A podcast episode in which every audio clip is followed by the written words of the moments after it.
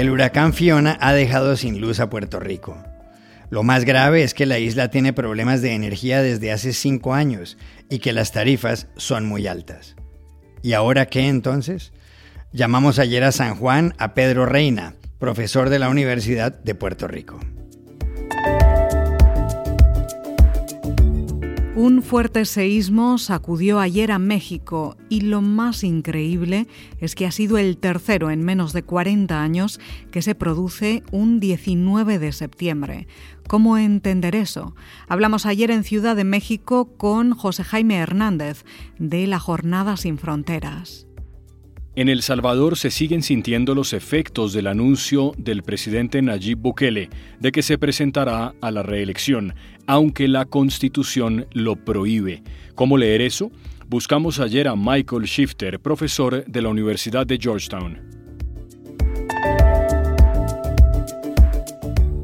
Hola, bienvenidos a El Washington Post. Soy Juan Carlos Iragorri, desde Madrid. Soy Dori Toribio, desde Washington, D.C. Soy Jorge Espinosa desde Bogotá. Es martes 20 de septiembre y esto es todo lo que usted debería saber hoy.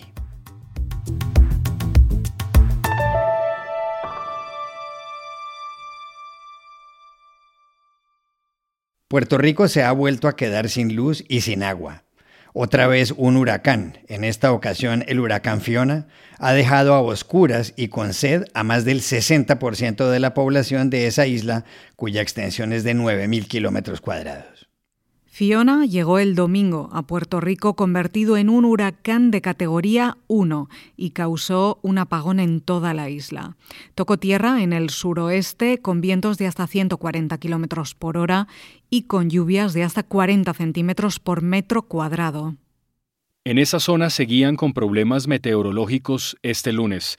Allí, en una ciudad de 45.000 habitantes, hablamos ayer con Dafne Javier, antigua profesora de la Universidad de Puerto Rico, que recordó el paso del huracán María hace exactamente cinco años. Estoy en Cabo Rojo ahora mismo. Todavía hoy lunes está pasando el huracán. Ha sido una cosa increíble. Todavía está con vientos y lluvia. El día antes, lo malo de un día antes de un huracán es la terrible espera. Es como esperar qué es lo que viene, la catástrofe, qué es lo que va a pasar. Eh, la espera es lo más terrible. Una vez que pasa el huracán ya uno sabe qué pasó y ya se puede eh, calmar más, pero al principio la terrible espera es terrible. El huracán esta vez fue de día, María fue de noche, pero de día es peor porque uno ve los árboles caer, ve la fuerza del huracán, ve todo lo que está pasando.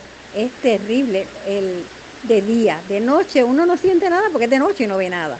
Pero de día eh, los árboles caídos, eh, la nube de, lluvia, eh, es terrible.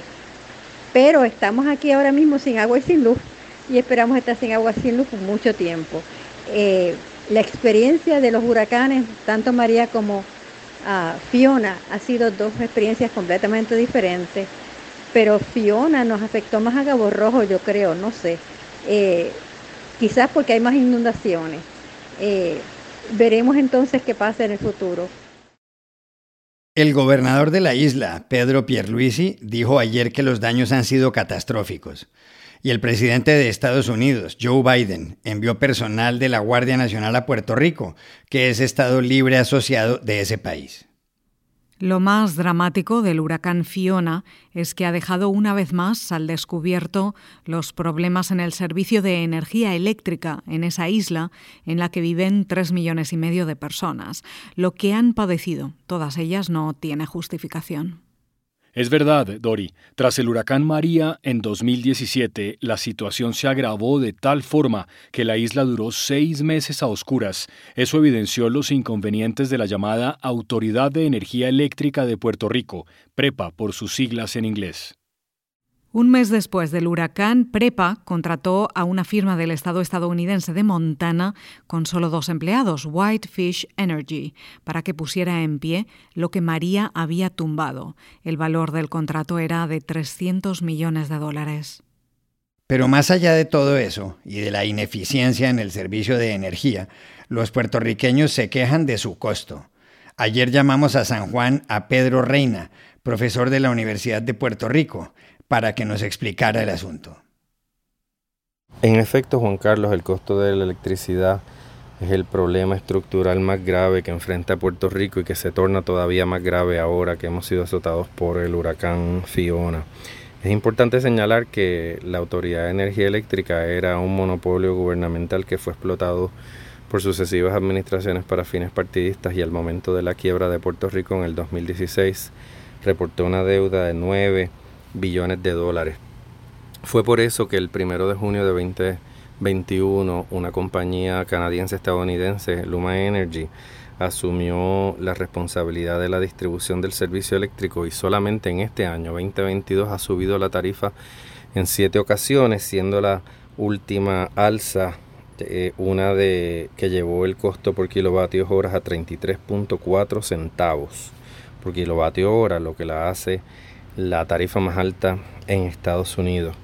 El servicio, no obstante, sigue siendo muy ineficiente y una de las cosas que tiene muy molesta a la población es que recientemente se supo que Luma Energy, cuando era multada, le pasaba el costo de esas multas directamente a los consumidores, lo que produjo un reclamo generalizado de que se cancelara el contrato por los constantes abusos de la compañía. Así estábamos cuando llegó el huracán y desde ese momento la isla volvió a quedarse una vez más sin electricidad, recordándonos, ¿verdad?, eh, que lo que nos sucedió cuando hace cinco años llegó María, el 19 de, septiembre. Este tema de los apagones es tan, tan urgente que Bad Bunny, que es el artista boricua más escuchado en el planeta, divulgó el viernes 16 de septiembre un vídeo precisamente titulado El apagón, que integra no solamente su música, sino un pequeño documental de la periodista independiente Blanca, Blanca Graulao, que habla precisamente de este tema. Habrá que esperar a que amaine la lluvia para conocer el alcance de los daños, porque en este momento en Puerto Rico sigue habiendo advertencias de inundaciones repentinas. Sabemos que en el interior montañoso hay muchos deslizamientos y es precisamente por esas montañas por donde pasan los cables de dos de las generatrices que traen energía a San Juan y que vienen de la costa sur. Así que hasta ese momento no sabremos eh, qué hará falta ni cómo se sufragará la restauración del sistema de energía en Puerto Rico.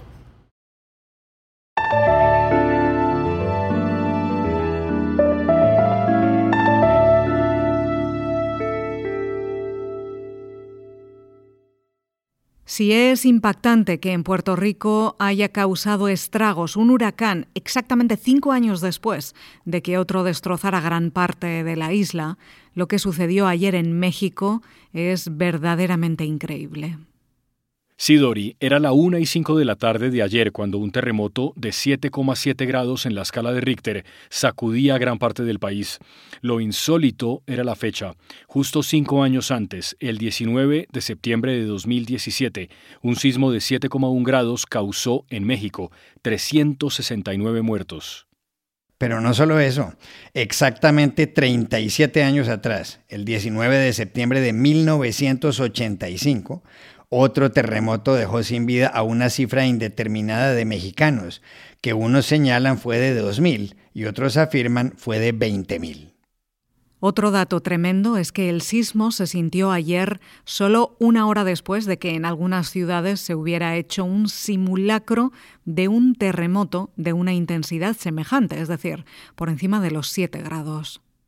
Al momento de grabar este podcast había noticia de una persona fallecida en el estado de Colima, en el oeste del país. La información la dio el presidente Andrés Manuel López Obrador mientras hablaba con el secretario de la Marina, Rafael Ojeda.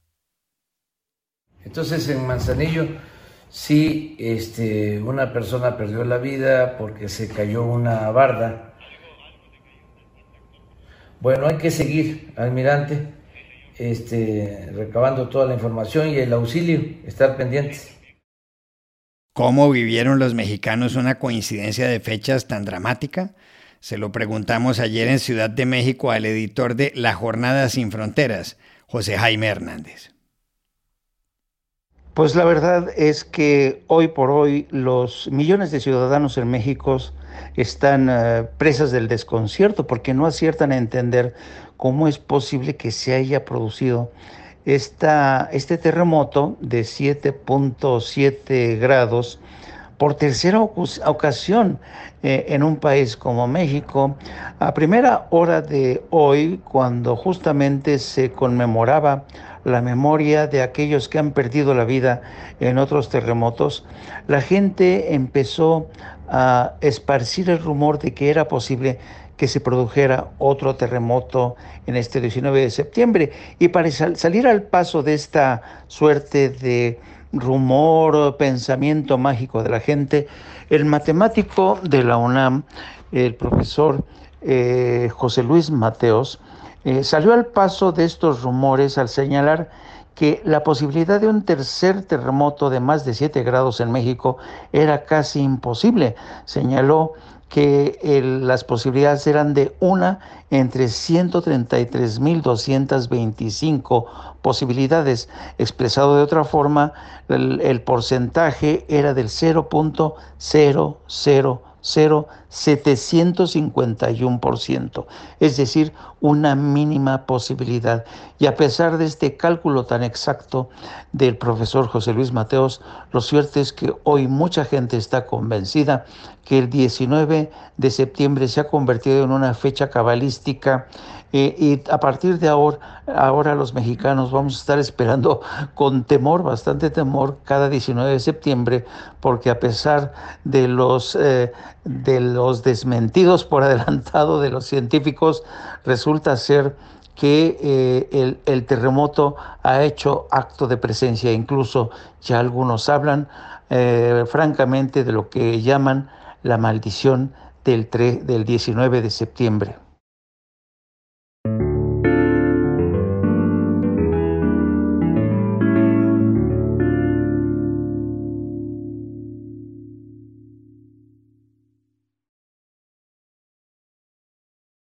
Hace solo cinco días, el jueves de la semana pasada, el presidente salvadoreño Nayib Bukele hizo un anuncio cuyas consecuencias políticas se siguen sintiendo. Bukele habló en la Casa Presidencial en San Salvador, la capital del país. Había numerosos asistentes Espinosa porque se celebraba, al igual que en otros países centroamericanos, el Día de la Independencia. Fue entonces cuando Bukele, que gobierna desde el 1 de junio de 2019, tomó la palabra.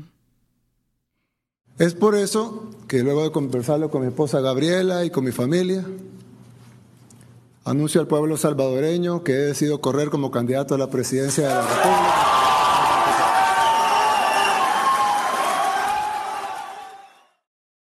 Las palabras de Bukele emocionaron a sus seguidores, que son muchos en ese país de 6 millones y medio de habitantes.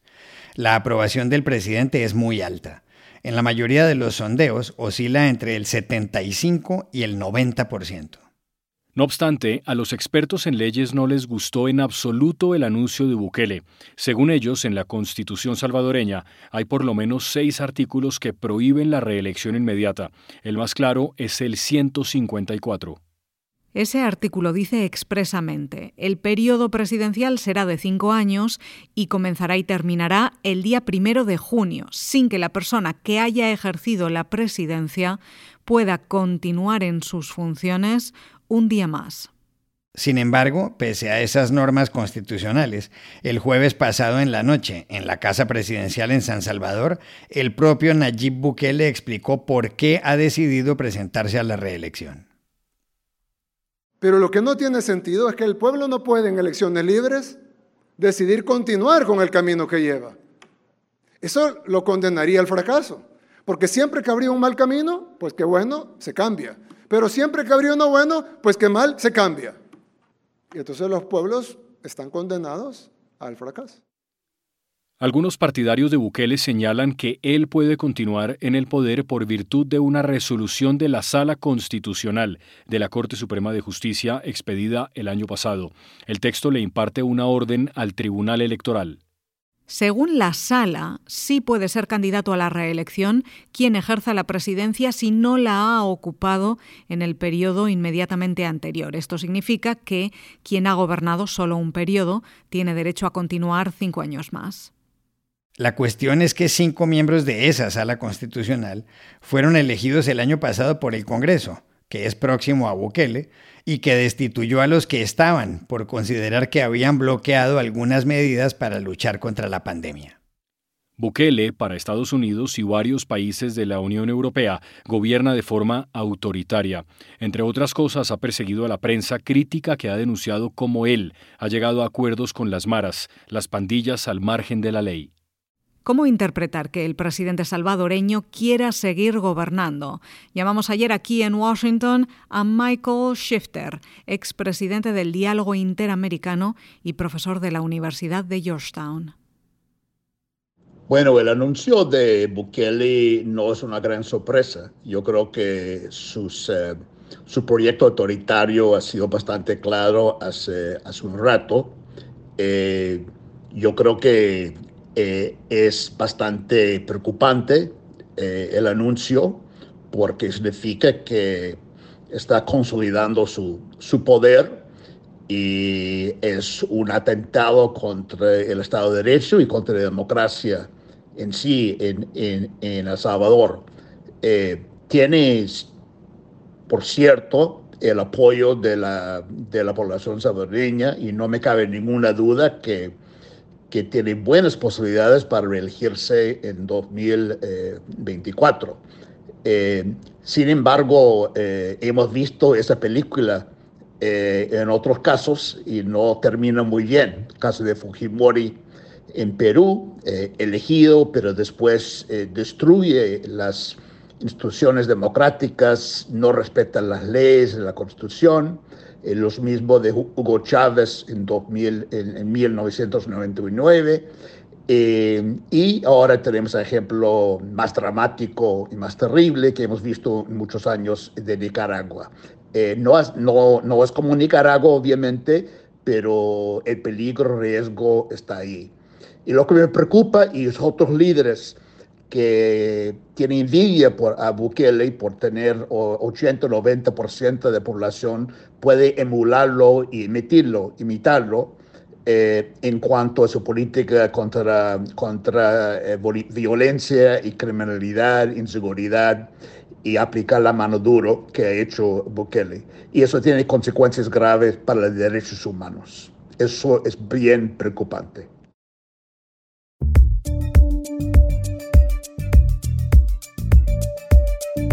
Y estas son otras cosas que usted también debería saber hoy. El presidente de Estados Unidos, Joe Biden, dijo el domingo en una entrevista con el programa 60 Minutes que la pandemia del coronavirus ha terminado pese a que el COVID sigue siendo un problema. Dijo además, y esto suscitó distintas reacciones, que el ejército estadounidense defendería a Taiwán en caso de una invasión china, y le envió este mensaje directo al presidente de Rusia, Vladimir Putin, para pedirle que no use armas nucleares o químicas en Ucrania. Don't. Don't. Don't. It will change the face of war. No, no, no lo haga. Cambiará el rostro de la guerra como nunca antes desde la Segunda Guerra Mundial, dijo Biden, que le advirtió a Putin que habría graves consecuencias si los rusos se convertirían en los mayores parias que el mundo ha visto jamás. Precisamente la guerra de Ucrania será el tema central en la Asamblea General de las Naciones Unidas, la mayor cita diplomática del mundo, que arranca hoy en Nueva York con 157 jefes de Estado y de Gobierno. El presidente ucraniano Volodymyr Zelensky participará con un discurso grabado desde Kiev. El secretario general de la organización, Antonio Guterres, dijo que la Asamblea se reúne en un momento de gran peligro global debido al conflicto bélico, entre otros asuntos. La intervención de Joe Biden se ha retrasado hasta mañana debido a su viaje a Londres para asistir al funeral de Isabel II. Y a propósito de la reina Isabel II, que falleció hace 12 días en Escocia, ayer fue enterrada en la capilla de San Jorge, en el castillo de Windsor. La capilla empezó a construirse en el siglo XIII por orden del rey Enrique III.